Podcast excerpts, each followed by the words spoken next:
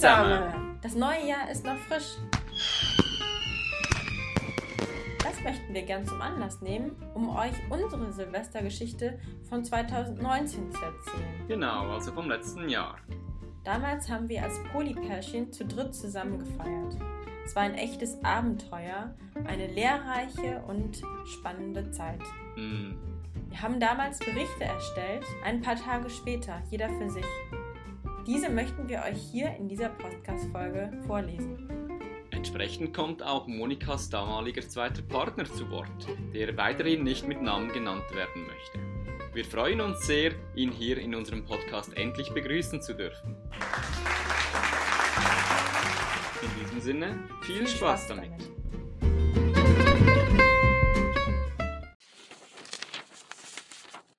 Wie feiert man Silvester mit zwei Männern, die man liebt? Natürlich zusammen. Als wir diese Entscheidung gemeinsam trafen, war ich trotzdem unsicher. Wie und wo schlafen wir? Was werden meine Menschen sagen und vor allem denken, wenn ich erzähle, dass wir zu dritt nächtigen? Kann ich beide Männer gleichzeitig um mich herum haben und küssen? Oder ist das eklig? Wird es zu einem Dreier kommen? Und wenn ja, wie funktioniert das? Hilfe. Über sowas hatte ich in meinem Leben noch nie nachgedacht. Zum Glück waren meine beiden Männer im Gegensatz zu mir ziemlich entspannt. Insbesondere mein zweiter Partner schien die Sache ganz easy anzugehen. Er freute sich, Joshua wiederzutreffen. Auch Joshua war locker drauf. Er bot an, für ein paar Nächte auf die Couch auszuweichen, da er bisher mehr Zeit mit mir verbracht hatte. Ich lud also ein paar Freundinnen zu mir zu einem gemütlichen Abend bei Musik und Tanz ein. Mein zweiter Partner kam schon am 29.12. an. Am Morgen des 30. wurden wir beide gegen 6.15 Uhr geweckt, als es an der Haustür klingelte. Joshua hatte den Nachtzug aus der Schweiz genommen. Eine komische Situation. Ein Partner liegt in meinem Bett, der andere kommt gerade an. Ich leicht verschlafen. Wie sollte ich damit umgehen? Direkt zusammen ins Bett? Wobei ich Joshua erstmal gern alleine begrüßen wollte. Und würden die beiden dann, wie üblich, nackt schlafen? Oder sollten wir auf die Couch? Fühlte sich mein zweiter Partner dann nicht hintergangen oder abgeschoben? Es war verzwickt. Ich wollte bloß niemanden verletzen und war mit der Situation jetzt schon völlig überfordert. Wie sollte das in den nächsten Tagen noch funktionieren? Wir entschieden uns für ein kurzes Anwärmen auf der Couch und krochen nach circa 20 Minuten ins Bett. Ich in der Mitte, neben mir meine beiden Liebsten, alle zusammen in einem Bett. Wie komisch sich das anfühlte. Um allen gerecht zu werden, war ich dankbar für zwei Hände. Eine auf dem einen Körper, die andere auf dem anderen. Es dauerte eine halbe Ewigkeit, bis wir wieder einschliefen. Als ich am nächsten Morgen aufwachte, fühlte sich alles schon ein wenig natürlicher und doch immer noch seltsam an. Wir blieben noch ein bisschen liegen, quatschten und lachten zu dritt im Bett. Der Humor stimmte. Wie schön sich das doch irgendwie anfühlte, hier voller Akzeptanz und Liebe zusammen in einem Bett zu liegen. Als wir aufstanden, nutzte ich die Gelegenheit, während meine Jungs einzeln im Bad waren, um mich an den jeweils anderen zu kuscheln und zu knutschen. Komischerweise fiel mir der Wechsel gar nicht schwer. Es fühlte sich schon fast normal an. Ich wusste, beides sind tolle Menschen, für die ich auf unterschiedlichste Weise tiefe Gefühle hege. Für meinen zweiten Partner so etwas wie starke freundschaftliche Liebe. Irgendwie schwer definierbar. Wir haben eine wunderschöne Zeit zusammen, lachen viel, haben gemeinsam sehr viel Freude und können viel von und miteinander lernen. Bei Joshua hingegen besteht eine tiefe Herzensverbindung. Wir beide fühlen eine innige Liebe für die Menschheit und den Planeten. Wir haben die gemeinsame Vision, unsere Liebe mit anderen zu teilen, sie dadurch zu vervielfachen, zu streuen und die Welt zu bereichern. Was wäre diese Erde für ein Paradies, wenn jeder Mensch Liebe spüren würde? Würde es dann noch Gewalt, Krieg und die ganzen Umweltprobleme geben? Eigentlich will jeder Mensch auf irgendeine Weise doch nur geliebt werden, oder? Liebe ist eine unendliche Ressource in allen von uns, die mehr wird, wenn man sie teilt. Sie macht den Empfänger und den Geber zu gleichen Teilen glücklich. Bei unserem Spaziergang zum nächsten Bioladen liefen wir zu dritt Hand in Hand die Straße hinunter, als wäre es das Normalste der Welt. Ich spürte die Blicke der Menschen auf uns. Oder war das Einbildung? Nachdem wir zu Mittag gegessen hatten, kam Joshua auf den guten Gedanken, ein Check-in zu machen. Jeder konnte sagen, wie er sich fühlte. Obwohl er der erfahrenste unter uns war, gab Joshua zu, dass ihm die Konstellation zu dritt doch sehr schwer fiel. Ihm fehlte die körperliche Nähe zu mir. Um den Abend mit einem schönen Ende abzuschließen, bot Joshua an, mir zu zweit eine tantrische Vierhandrückenmassage zu geben. Ich sagte natürlich ja. Wann kriege ich schon die Gelegenheit, von meinen beiden Liebsten massiert zu werden? Tatsächlich war es eine wunderschöne Erfahrung und ich konnte teilweise nicht sagen, wessen Hand ich spürte. Nach der Massage legten sich beide noch zu mir auf die Matratze. Ein gewisses Knistern lag in der Luft. Als ich jedoch meinen zweiten Partner innig küsste, war schnell klar, dass es Joshua nicht leicht gefallen war, uns so zu beobachten. Er wollte ins Bett. Als ich am nächsten Morgen aufwachte, spürte ich, dass es Joshua nicht gut ging. Ich wollte ihm helfen und ein wenig eigennützig wollte ich auch, dass er abends in seiner Energie war, um mit meinen Freunden zu feiern. Es war mir wichtig, dass sie ihn so erlebten, wie ich ihn liebe, voller Lebensfreude und inspirierender Weisheit. Ich bat meinen zweiten Partner, uns ein bisschen Zeit alleine zu geben. Ich wusste, mit ihm würde ich nach Joshuas Abreise noch ein wenig Zweisamkeit haben. Er hatte Verständnis, was mir wieder bestätigte, wieso er mein Herz erobert hatte. Der Silvesterabend war ein voller Erfolg. Alle fühlten sich wohl. Wir führten schöne Gespräche, sangen Lieder und tanzten bis in die Nacht. Für meine Freunde schien alles total normal. Auch ein Tanz zu dritt, bei dem sich die Männer gegenseitig als Lieder abwechselten, füllte mein Herz mit Freude. Es war magisch. Das Leben hatte mich gesegnet. Schöner konnte es gerade nicht sein. Am Neujahrstag ließen mich meine Jungs ausschlafen. Sie hatten mir Tee ans Bett gestellt, räumten auf und unterhielten sich dabei über Sex, Selbstbefriedigung, das eigene Ego. Es war so schön zu hören, wie gut sie sich verstanden und wie freundschaftlich sie miteinander umgingen. Es gab keine Spur von Konkurrenz. Beim Check-in über den Silvesterabend offenbarte mein zweiter Partner, dass er sich mit mir nicht ganz so verbunden gefühlt habe. Er hätte gerne mehr Zärtlichkeiten erhalten. Das tat mir leid. Ich merkte, dass es mir gerade in stressigen Situationen nicht immer leicht fällt, alle reich mit Liebe zu beschenken. Bei einem entspannten Neujahrsspaziergang zu dritt sammelten wir wieder neue Kräfte. Wir fühlten die Schönheit der Natur, den frischen Wind um die Ohren und eine schöne Gruppenumarmung. Am Mittag bekamen Joshua und ich noch mal ein wenig Zeit, denn mein zweiter Partner besuchte gemeinsame Freunde in Bonn. Als wir zusammen auf der Couch lagen und ich meinen Kopf auf seinen Oberkörper legte, spürte ich plötzlich Joshuas Herz wie wild pochen. Als ich aufblickte, war er am Weinen. Er war die ganze Zeit stark geblieben. Jetzt hatte sich die Anspannung gelöst. Er ließ sich bei mir fallen und seinen Gefühlen freien Lauf. Ein wunderschöner Moment. Später erzählte er mir, dass es doch sehr intensive Tage für ihn gewesen waren. Sein Ego hatte mitgespielt. Es war anders, jemanden zu teilen und zu wissen, man selbst muss ein Stück seiner Zeit und der Bedürfnisse abgeben. Wir wussten, es wäre das Einfachste der Welt, die Polyamorie aufzugeben, zu zweit zu leben, doch das wollten wir nicht. Am nächsten Tag reiste Joshua abends ab. Ich hatte schon mittags gemerkt, dass bei mir die Energie raus war. Mit meinem zweiten Partner entschieden wir uns dennoch für einen gemeinsamen Tanzabend mit Freunden. Es war sehr schön. Zurück zu Hause merkte ich, dass irgendwas in meinem Kopf mich daran hinderte, mit ihm schlafen zu wollen. Ich fühlte einen inneren Widerstand in mir. Am nächsten Tag fehlte mir weiterhin Energie. Es fühlte sich an wie bei meinem Ex-Freund, wo ich mich öfter eingesperrt gefühlt hatte. Immer wieder hatte ich auf ihn Rücksicht genommen. Es fiel mir so schwer, meine eigenen Bedürfnisse zu äußern und sie einzufordern. Diesmal wollte ich das anders machen. Ich merkte so sehr, dass ich jemand bin, der Zeit für sich brauchte zwischendurch. Zwei Menschen gleichzeitig Liebe zu schenken, kostete schließlich auch Energie. Am nächsten Morgen sagte ich ihm, dass ich Zeit für mich bräuchte. Eigentlich hatte er sich schon so sehr zurückgenommen, doch auch in dieser Situation, er war geduldig.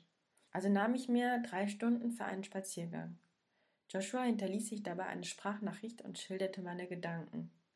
Er ermutigte mich, ehrlich zu meinem zweiten Partner zu sein.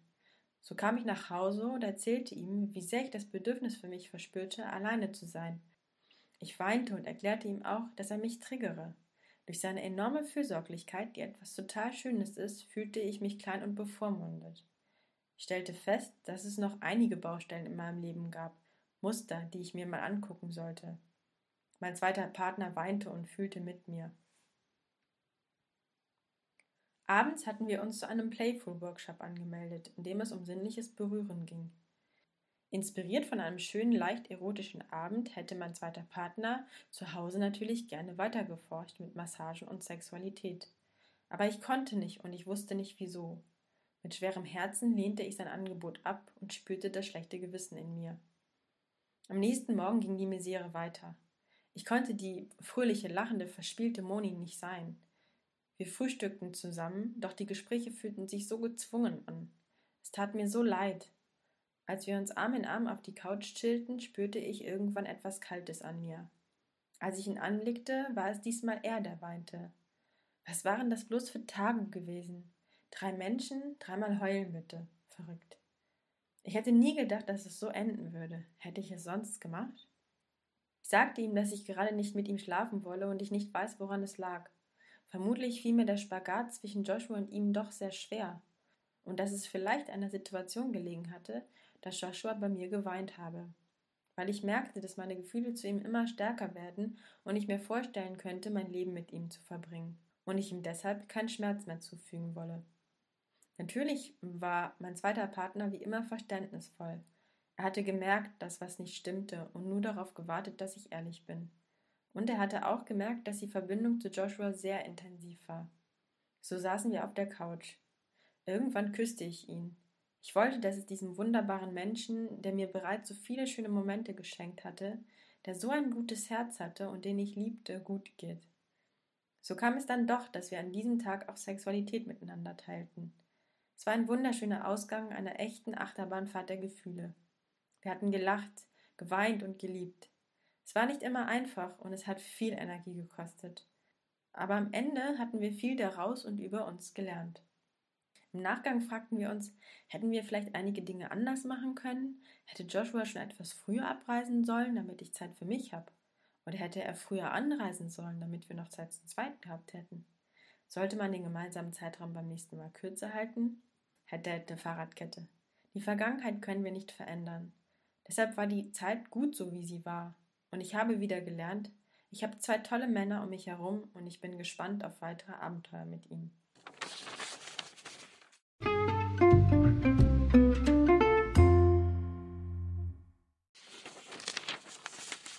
Hallo liebe Zuhörer. Was passiert, wenn man beschließt, als Dreierpolypaar, welche dieselbe Frau lieben, zwei Männer, eine Frau, zusammen Silvester feiern und Zeit miteinander verbringen? Ich weiß es und werde es euch nicht sagen. Oder vielleicht doch? Es war sehr mutig von uns, sich dieser Aufgabe zu stellen. Der Verstand hält einen oft davor zurück, sich auf unbekanntes Gebiet zu begeben. Die Komfortzone ist oft zu bequem so dass es zu oft passiert, dass man kein neues Glück und keine neuen Freuden findet. Ich kann für mich sagen, dass dieses Erlebnis zu einem riesigen Wachstum geführt hat. Es gab traurige Momente mit Tränen, doch im direkten Vergleich mit den Freunden, die ich erfahren durfte, ist die Trauer eine kleine Maus und die Freude, die Liebe ein großer Wal. Jede Person läuft mit ihren eigenen Problemen herum. Oftmals werden diese Probleme nie angegangen. Die Furcht, sich zu offenbaren und Gefühle zu zeigen, ist eine Form von Schwäche. Das habe ich lange so gedacht. Nun weiß ich, dass genau das Gegenteil der Fall ist. Wahre Stärke ist seinen Gefühlen nachzugehen und zu erforschen, auch wenn es weh tut. Kommunikation ist hierbei ein sehr wichtiger Schlüssel. Der Schlüssel zu anderen und der Schlüssel zu sich selbst. Viel zu oft verlieren wir einen dieser vielen Schlüssel, die wir haben. Ja, wir haben viele Schlüssel. Fast für jedes Ereignis haben wir einen. Bei dem Betrachten unserer Fotos kann ein Schlüssel versteckt sein und ein schönes Gefühl wieder auferleben lassen. Doch auch schlechte Gefühle können wieder aufkommen. Es ist unsere Aufgabe, die schlechten Gefühle zu verändern. Dafür ist es nötig, diese Tür wieder zu öffnen Oftmals bringt uns eine andere Person einen Schlüssel und öffnet sehr kurz eine schlechte Erinnerung. Jetzt ist die Chance gekommen, das schlechte Gefühl in Angriff zu nehmen und es zu transformieren. Dieser wunde Punkt bringt uns Schmerz. Er bringt uns dazu, den anderen auch Schmerzen zuzufügen. Dies kann verhindert werden, wenn beide kommunikativ genug sind, dieses Problem zu erkennen und anzugehen. Diese Situation kann man als Trigger bezeichnen. Voller Stolz kann ich sagen, dass wir an diesem Problem gearbeitet haben. Wir haben gelacht, wir haben geliebt, wir haben geweint. Es war nicht immer einfach und hat viel Energie gekostet. Jeder konnte seine Gefühle preisgeben, jeder hat etwas über sich gelernt. Die Trigger haben sich offenbart und können nun transformiert werden. Ich hatte ein sehr schönes Gefühl von Verbundenheit. Wir haben sehr viel kommuniziert, viele Dinge wurden mir jetzt erst ganz bewusst. Manchmal braucht es einen anderen Blickwinkel, um denselben Sachverhalt zu verstehen. Ich freue mich schon auf das nächste Treffen zu dritt. So, jetzt kommen wir zu dem schmutzigen Teil bei dieser Dreierkonstellation. Wir haben unsere Liebsten eine sinnliche Massage gegeben. Ansonsten waren wir in der Dreierrunde immer artig. Mehr gab es da nicht.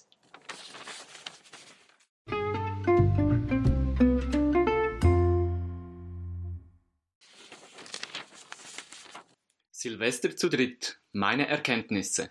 Ein Bericht vom 8. Januar 2020.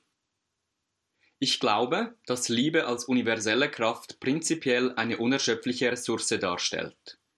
Wir Menschen sind enorm liebesfähig, sowohl im Geben als auch im Empfangen von Liebe. Je mehr Liebe wir miteinander teilen, desto größer wird das Feld der Liebe. Und alle, die sich darin bewegen, profitieren voneinander. Auf der anderen Seite gibt es begrenzte Ressourcen gemeinsame Zeit zum Beispiel und der Raum, welchen man miteinander teilt. Daraus folgt, dass Aufmerksamkeit, abhängig sowohl von Zeit als auch von Raum, ebenfalls begrenzt ist. Genau das habe ich an Silvester am eigenen Leib erfahren, als ich mehrere Tage und Nächte zusammen mit meiner liebsten Monika und ihrem zweiten Partner verbrachte. Zuvor war es mir immer leicht gefallen, meine Monika mit ihm zu teilen. Ich befand mich in diesen Momenten weit entfernt in der Schweiz, während die beiden sich in Deutschland trafen. Ich freute mich oft für die zwei, denn in dieser ansonsten so kalten und distanzierten Welt gönnte ich ihnen die gegenseitige Wärme und Nähe von Herzen. Nur wenn ich mich selber mal einsam oder sonst wie unerfüllt fühlte, bedauerte ich es manchmal, dass Monika nicht bei mir sein konnte, aber bei ihm war. Ein leichter Neid zeigte sich. Wie ein kleines Kind, welches nicht will, dass jemand anderes mit seinem Spielzeug spielt, wenn es selber nicht darf. An Silvester war vieles anders. Bisher war ich es mir gewohnt, Monikas volle Aufmerksamkeit genießen zu dürfen, wenn ich sie sah. Nun aber musste ich diese mit einem anderen Mann teilen. Mein Kopf wusste, dass dies seine Richtigkeit hatte, dass ich dieses Experiment genauso gewollt hatte wie die beiden anderen. Mein Kopf hatte zudem damit gerechnet gehabt, dass das Zusammensein zu dritt vielleicht manchmal herausfordernd werden könnte, dass wir auf keine gewohnten Muster und Verhaltensweisen bauen konnten. Der Kopf wusste es und fühlte sich vorbereitet. Mein Körper aber hatte seine liebe Mühe mit der Situation. Schon am zweiten Tag merkte ich deutlich, wie viel Energie es mich kostete, in meiner Mitte zu bleiben. Denn obwohl wir viele schöne Momente zu dritt hatten, so fühlte mein Körper sich doch klar unterliebt. Wann immer Monika und ich uns bisher nach längerer Zeit wieder gesehen hatten, fielen wir bereits innerhalb der ersten Stunden über uns her, verschmolzen geradezu miteinander, zerflossen ineinander. Dieses liebgewonnene und oft heiß ersehnte Ritual schien im aktuellen Kontext nicht möglich. Ich fühlte mich, als würde ich am Schaufenster einer Bäckerei stehen und wissen, dass ich all die schönen Dinge nur anschauen, aber nicht würde kosten können. Ich erkannte in diesem Moment, wie einfach es doch ist, zu teilen, sich geradezu gönnerhaft zu fühlen, solange man nicht wirklich etwas vom eigenen Kuchen abgeben muss. So etwas spendet man gerne etwas Geld für Flüchtlinge und fühlt sich als wahrer Gutmensch dabei. Einen Flüchtling im eigenen Haus aufzunehmen, das ginge dann aber doch entschieden zu weit. Einmal mehr durfte ich in dieser Situation erfahren, wie wertvoll es ist, sich zu zeigen und auch, beziehungsweise gerade, jene Dinge anzusprechen, die unangenehm sind. Eigentlich wollte ich doch einfach eine gute, unbeschwerte Zeit zu dritt haben. In Fantasien hatte ich mir zuvor viele schöne Momente ausgemalt, die man hätte erleben können. Nun aber fühlte ich mich bedürftig, klein, geradezu needy greedy. Es bedurfte großer Achtsamkeit, zu erkennen, wann ein Bedürfnis wirklich angebracht war und wann sich stattdessen mein Ego zeigte, etwa indem es sich als kleiner, trauriger Junge tarnte. Fiese Gedanken stiegen in mir auf. Wozu tust du das hier überhaupt, Josh? Dieser ganze anstrengende Schwachsinn, Liebe teilen zu wollen. Wirf den Kerl doch einfach raus. Du bist hier der König. Dann wäre alles wieder einfach und gut. Ich weiß jetzt, wie ein Erstgeborenes sich fühlen muss, wenn da plötzlich ein Geschwisterchen auftaucht. Aber zum Glück ließ mein Herz sich nicht täuschen. Weiterhin mochte ich Monikas zweiten Partner, respektierte ihn sehr und rechnete ihm hoch an, wie geduldig und erwartungsfrei er blieb und wie viele Zugeständnisse er von sich aus vorschlug. Er schien die ganze Situation lockerer zu nehmen als ich, und manchmal fühlte ich mich beinahe unwürdig neben ihm. Voller Dankbarkeit und Anerkennung war es mir ein großes Anliegen, dass auch er sich wohlfühlte und er ebenfalls die bestmögliche Zeit mit seiner Liebsten erleben kann. In einem Moment dann, während ich mit Monika kurz alleine war, und wir uns endlich wie gewohnt ganz fest umschlingen konnten, ließ ich mich schließlich ganz fallen. Ich konnte jede Maske ablegen und weinte mit meiner Liebsten im Arm. Die Anspannung wich von mir, eine große Sanftheit und Wärme machte sich in mir breit, und ich wusste, alles ist gut, genauso wie es ist. Es war einer der bewegendsten und schönsten Momente meines Lebens. Bisher hatte ich nur bei Abschieden, wenn eine Beziehung in die Brüche gegangen war, vor Geliebten geweint. Nun aber stand unser großes gemeinsames Jahr 2020 vor der Tür, und es fühlte sich an, als würden unsere Seelen erst jetzt sich vollkommen miteinander verbinden. Als ich die beiden verließ und zurück in die Schweiz fuhr, war mir bewusst, dass für Monika möglicherweise eine Zerreißprobe bevorstand. Ich wünschte ihrem zweiten Partner auch noch Qualitätszeit mit ihr haben zu dürfen, und gleichwohl fühlte ich, dass Monika erschöpft war. Ich hoffte, dass sie nicht über ihre Grenzen gehen würde und vertraute darauf, dass die beiden ihren Weg schon gemeinsam gehen würden, auch wenn vielleicht nicht ganz schmerzfrei. Und immerhin hatten wir uns ja schließlich mit offenen Augen in dieses Abenteuer gestürzt gehabt, und wir alle würden unsere Lehren daraus ziehen für ein mögliches nächstes Mal. Ich habe in diesen Tagen einmal mehr und in enormer Intensität erfahren, dass wahre Liebe und Großherzigkeit auch in Kauf nimmt, sich selbst und die eigenen Bedürfnisse im richtigen Augenblick zurückzustellen, um dem größeren Ganzen zu dienen. Ich übe mich noch darin, diese Momente zu erkennen, denn mein Ego ist immer wieder kreativ, wenn es darum geht, mir einzureden, egozentrisches Handeln sei nun aber doch angebracht. Tatsächlich ist ein schmaler Grad zwischen Selbstliebe und Selbstsucht, genauso wie zwischen Hingabe und Selbstaufgabe. Es ist wohl noch ein langer Pfad, der vor mir liegt. Aber ich bin auf dem Weg. Monika, ihr zweiter Partner und ich haben wundervolle Tage und Nächte miteinander erlebt. Und ich bin demütig und dankbar, in ihnen Menschen gefunden zu haben, mit welchen ich mit weit geöffneten Sinnen mutig vorwärts schreiten und dabei wachsen kann. Im Nachhinein spüre ich, wie heilsam es war, Zeit auch mit ihrem zweiten Partner zu verbringen, etwa wahrzunehmen, wie liebevoll er sich um unsere gemeinsame Liebste kümmert. Ich spüre, wie ein tiefer, alter Argwohn, den ich mein ganzes bisheriges Leben gegenüber Männern gehegt hatte, langsam von mir abblättert. Statt Konkurrenz spüre ich immer mehr Verbundenheit, geradezu Bruderschaft zu Männern. Monikas und meine Vision, Liebe zu lernen, um sie zu leben, zu teilen und sie dabei zu vervielfachen, steht weiterhin und in nie gekannter Klarheit vor meinem inneren Auge. Es ist nicht mehr nur der Kopf, der um diese Vision weiß. Auch mein Herz fühlt es jetzt ganz deutlich.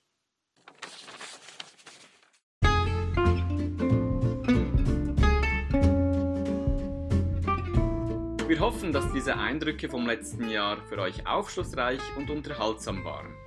Mir wird bei der Erinnerung an diese Erlebnisse einmal mehr bewusst, dass in der Liebe und dem sozialen Miteinander sich schöne und herausfordernde Zeiten immer wieder abwechseln und sich die Waagschale halten. Beides sind sie zwei Seiten derselben Medaille. Und wir kommen nicht darum rum, uns mit beiden mit derselben Achtsamkeit und Offenheit auseinanderzusetzen, wenn wir in Fülle und Lebendigkeit leben wollen. Wir wünschen euch weiterhin ein gutes Ankommen und starten im neuen Jahr.